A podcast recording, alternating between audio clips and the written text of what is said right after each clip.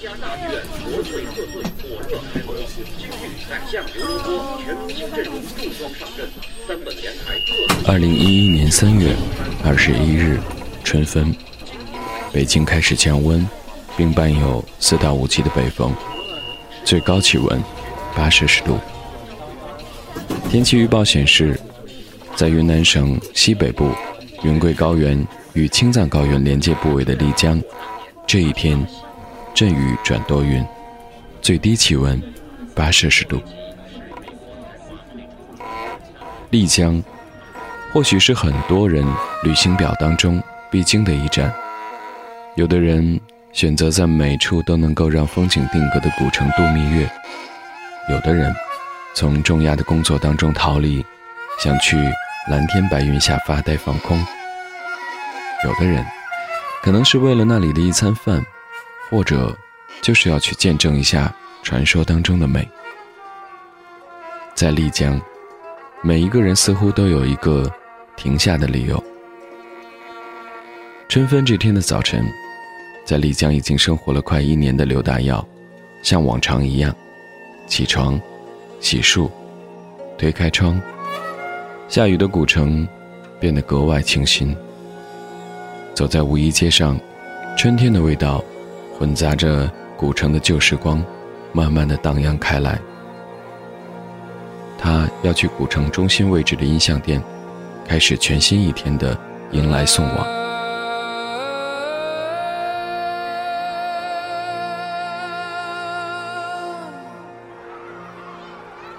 十七年前，四川某座小城的一所小学里，一年级的新生班中，有一个小男生，很容易就被人忽略了。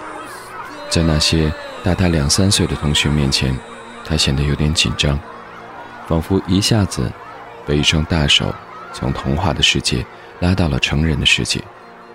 那是才刚刚四岁的刘大耀。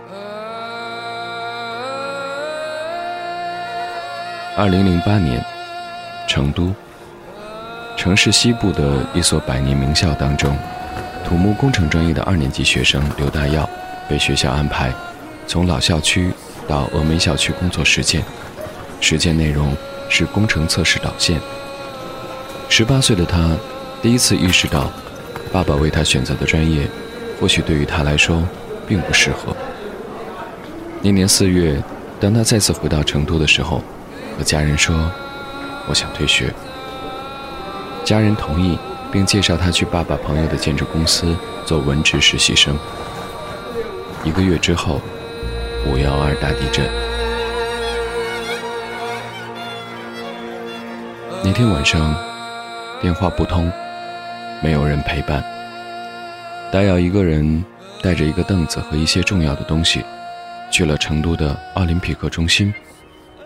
广场上人很多，但他不知道和谁说话。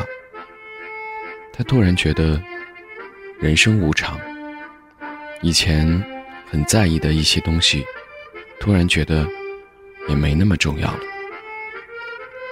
就这样，他在外面住了三个晚上。这三个晚上，他想了很多事情。他决定要做自己喜欢做的事情。但是，自己喜欢什么呢？似乎并没有一个方向，只是知道自己喜欢画画，喜欢唱歌。他开始在招聘网站投简历，在关键词这一栏当中，他打上了“创意”两个字。两天之后，他接到了一个电话，是一个平面设计公司在招聘销售人员。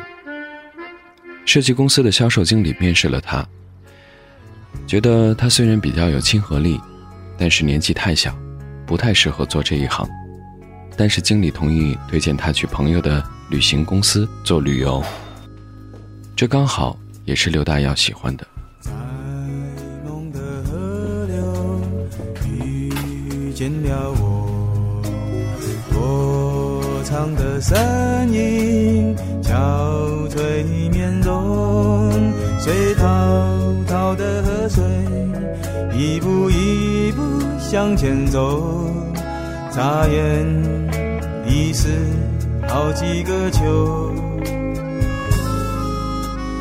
偶尔会遇见浮萍几朵相聚是欢欣别离失落慢慢我才知道不能带走些什么记忆，霎时过了冬。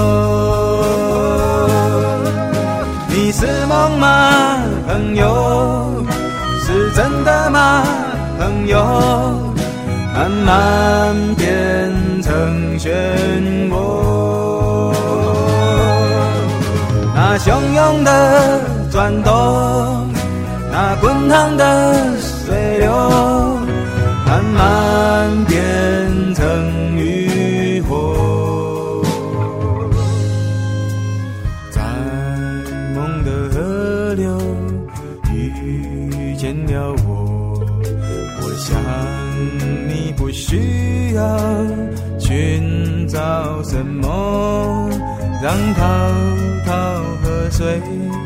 将我慢慢流走，机遇只是等候。那年的七月，刘大耀开始在旅行社上班，主要的工作内容是在网上销售一些成都周边的线路，也有少量的出境线路，负责网上调整价格和电话答疑。就在工作当中，他开始慢慢的了解了一些和旅游相关的知识。二零零九年五月，已经在旅行社工作快一年的刘大耀，第一次听说了亚洲航空这个名字，听说。这里经常会有廉价机票，甚至是零价机票。旅行社的经理觉得这不是一个靠谱的事儿，安全系数不高。但是刘大耀觉得这是个机会，于是他通过互联网订了第一张亚航的机票。机票是二零一零年四月二十一日从桂林往返马来西亚热浪岛的机票，票面价格为零，行政税。人民币七百多。想到这些，刘大耀就抑制不住自己的兴奋之情，因为人生当中的十九年里，他从来没有离开过中国的西南地区，而第一次坐飞机，也仅仅是订这张出国机票前的两个月，因为工作机会，去了趟丽江。都说有梦想的人是幸福的，能够将梦想照进现实的人。是需要勇气的。在提前一年预定了飞往热浪岛的亚航机票之后，十九岁的刘大耀似乎已经无法平静地度过生活当中的每一天了。他反复地研究亚航，并且无时无刻地在查找所有关于吉隆坡的信息、历史、天气、文化、民风、地图、街道、饮食。他像是一个盗贼，要去夜晚的博物馆里面偷到一幅价值连城的名画。即使还没有到达，但是已经对所有的机关障碍了熟于心，似乎闭着眼睛，也要一马平川。对于一个十九岁的人，对于一个十九岁没有离开过自己生长土地的人，这一次的旅行无疑是无比澎湃的。激动当中。相信多少还伴有紧张和对未知的惶恐。可能就是这些原因，刘大耀最终无法按捺自己的好奇和兴奋，在十九岁这一年的七月，又预定了九月底从成都飞广州，转澳门飞曼谷，以及从曼谷回香港转深圳，回成都的机票。就这样，他开始了人生第一次一个人的旅行。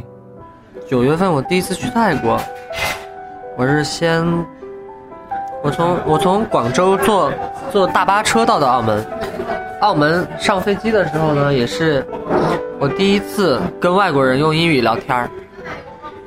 那个女孩呢就教了我一些泰语，我以为她是中国人，结果她是个外泰国人。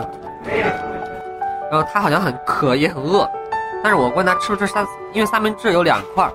我就给她吃了一块，因为我第一次也也挺着急的，是为什么？为什么那么着急呢？因为我总觉得他们是入完境再去拿行李，我就怕我的行李被别人拿了。就没带多少东西，因为当时我不是觉得安检嗯就过上机会托运会花钱吗，我就没带多少东西。主要是我喜欢什么呢？我喜欢去记，我喜欢先计划好东西，然后再去把它给完成，我就觉得那种很爽。就是比方说，我去泰国之前是我第一次做旅行计划，我做的非常好，在网上就自己去搜到那些攻略，然后我自己用 Word 把它就做成一个自己比较适合自己的那种。就说我如果其他攻略都没有了，但是我把我自己的计划打出来，我仍然在一无所知的情况下，我能完成这次旅行，我就喜欢这种情况。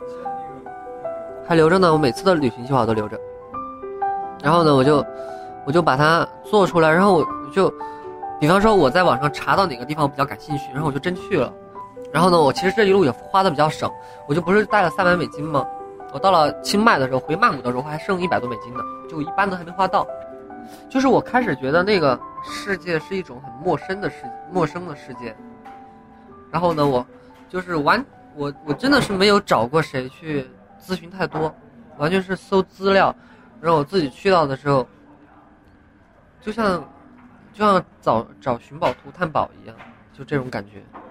我回到泰国的时候，我就已经在豆瓣上就是做了一个那个小组，就是说去热浪岛，因为我不是订了去热浪岛机票吗？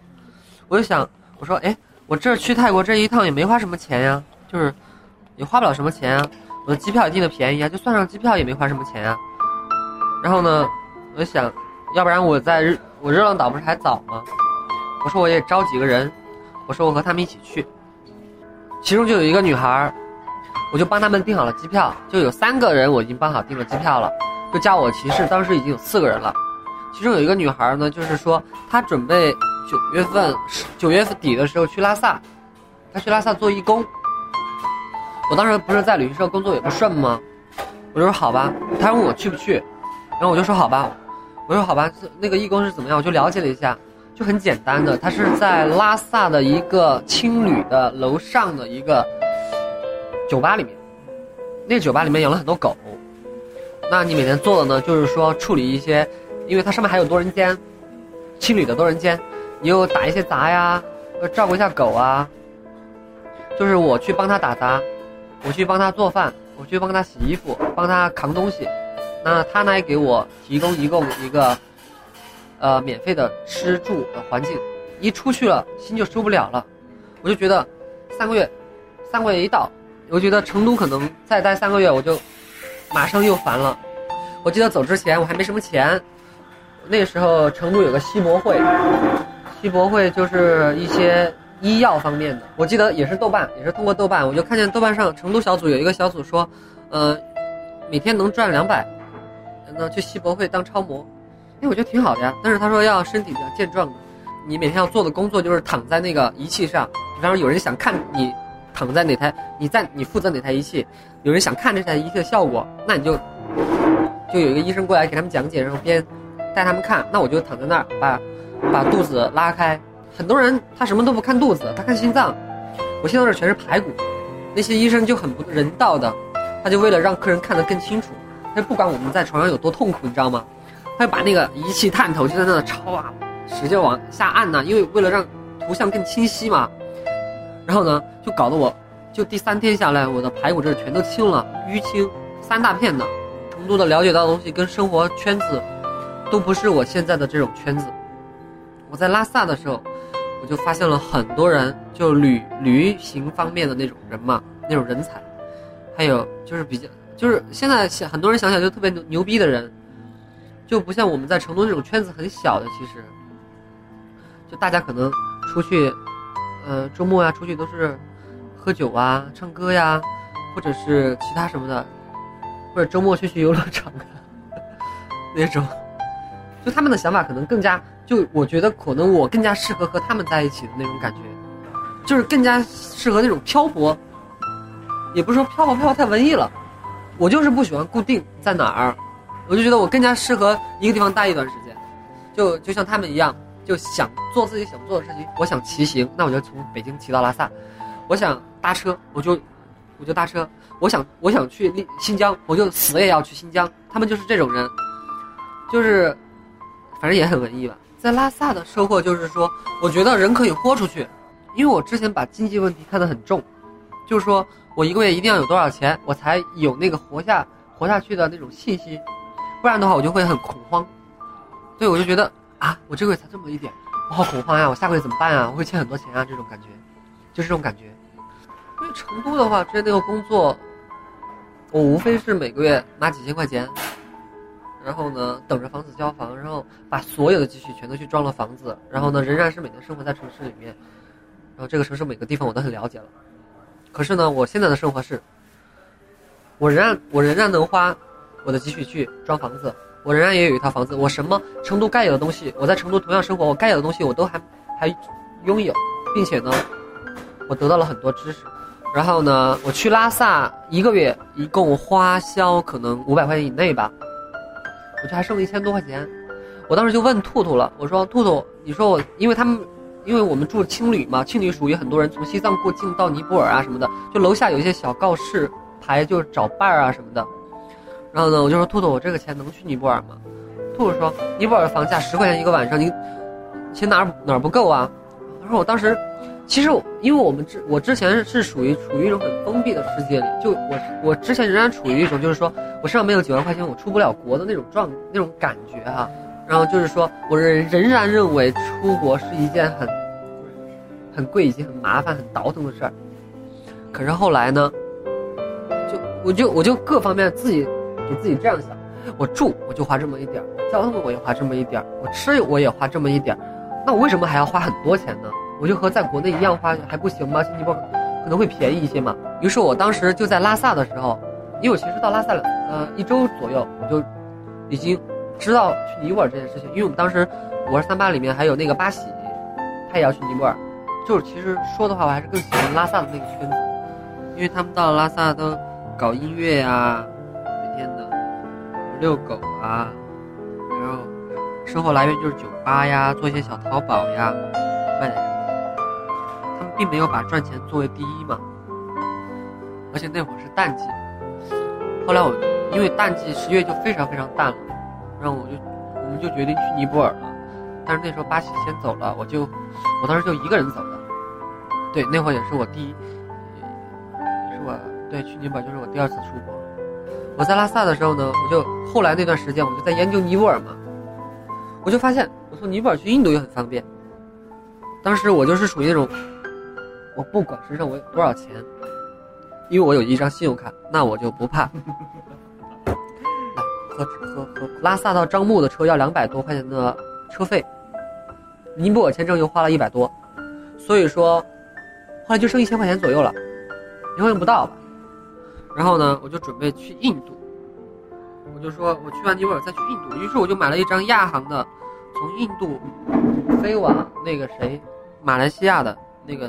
机票，然后我就买了，再买了一张回成都的，因为其实我那会儿就已经，因为做了这个决定是我离开成都之前没有想到的，然后呢，我就我就我就出发去尼泊尔了，在出发的那天早上，我的我就坐了一个最早的公交车，然后呢，我发现那个公交车开得很快，我六点就到了，六点半就到了，可是呢，巴拉萨的是这样子的。他八点之前都还没天亮了，他那个整个汽车站都是都有警察站在门口的，就不准进。但是外面呢，就是那种寒风凛冽的那种状态。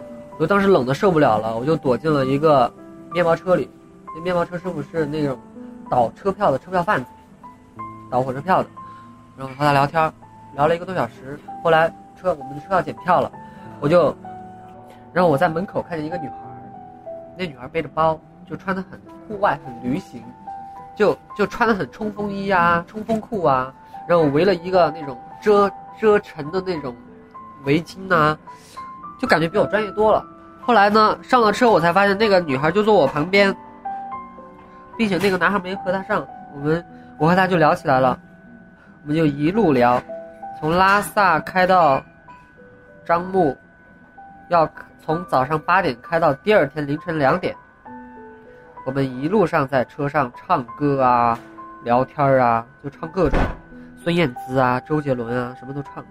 就那天，我觉得，反正我那天印象就是太完美了，因为我们我们中途从拉萨穿越，到樟木会穿越喜马拉雅嘛，就会翻过山，翻到另外一面去。然后呢，于是我们就看到了珠穆朗玛峰。就那天的天气非常好，而且我们到的时间也非常好，就是属于太阳日照金山的那种感觉。然后呢，我觉得尼泊尔是一个被神化了的地方，因为像 Lonely Planet 呀，还有什么书那种各种旅行指南呀什么的，他都把尼泊尔写成了一个什么户外天堂啊、徒步者天堂啊那种感觉的。但是我觉得，真正作为一个我们这种穷游的啊。就属于没想过要去徒步那么累的，我们又想只是想看看风景的那种的话，尼泊尔并不是那么的美，所以我去我去尼泊尔做的第一件事情，就是去找到印度大使馆办印度签证，因为我看了太多的印度关于印度方面的东西了，但是我对印度去之前的印象都是那种脏乱差，其实去了还是这样，但是我觉得印度是一个非常有魅力的国家，我觉得我去印度肯定要玩整个印度。尼泊尔是在印度的北部，我是买的从印度最南度最南的一个城市走的，钱很少。其实说实话，我们这我们这种出来的话，就像你一样，我们一个月有一千块钱，我们就觉得足够了，真的。我们只需要下次的路费。从十九岁后的第一次独自旅行开始，刘大耀已经去过的地方包括了泰国、西藏、尼泊尔、印度、马来西亚、北京、斯里兰卡、上海、浙江。云南、柬埔寨、越南、老挝、沙巴。北京之后你都知道了？没有，先是。有人说，人这一辈子一定要有一次一个人的旅行。每次想起刘大耀的故事，我都在想，又会有多少人明天即将上路，成为人海中的离岛？这是一项特别通告，十月违禁的毒品进入马来西亚是一项非常严重，将导致死刑的罪行。谢谢。离岛的意思是指远离主体的岛屿，不论是香港、澳门还是日本，在他们的周边都有无数个离岛，而在茫茫人海中，又有多少人成为了人海的离岛呢？当我再次听到这段录音的时候，依然能够想到那个冬天的夜晚，我第一次收留刘大耀成为我家的沙发客，去麦当劳接他的情景，而耳边回响的就是田馥甄的那一首《离岛》。谢谢你关注了今天的 Sound，我是阿鹏，在北京向你问好。我觉得这样的距离很好，就隔着一片海，互不打扰。我是一座离岛，人海边的离岛，世界和我礼貌微笑。不担心我这岛居民太少，人口的密度就这样刚好。我是座小小岛，装不下大烦恼，观光客们笑会清早。怎么会这样？谢谢谁为我祈祷，可是我并不困扰。谁能够决定谁怎样最好？我梳理得很舒服，不想治疗。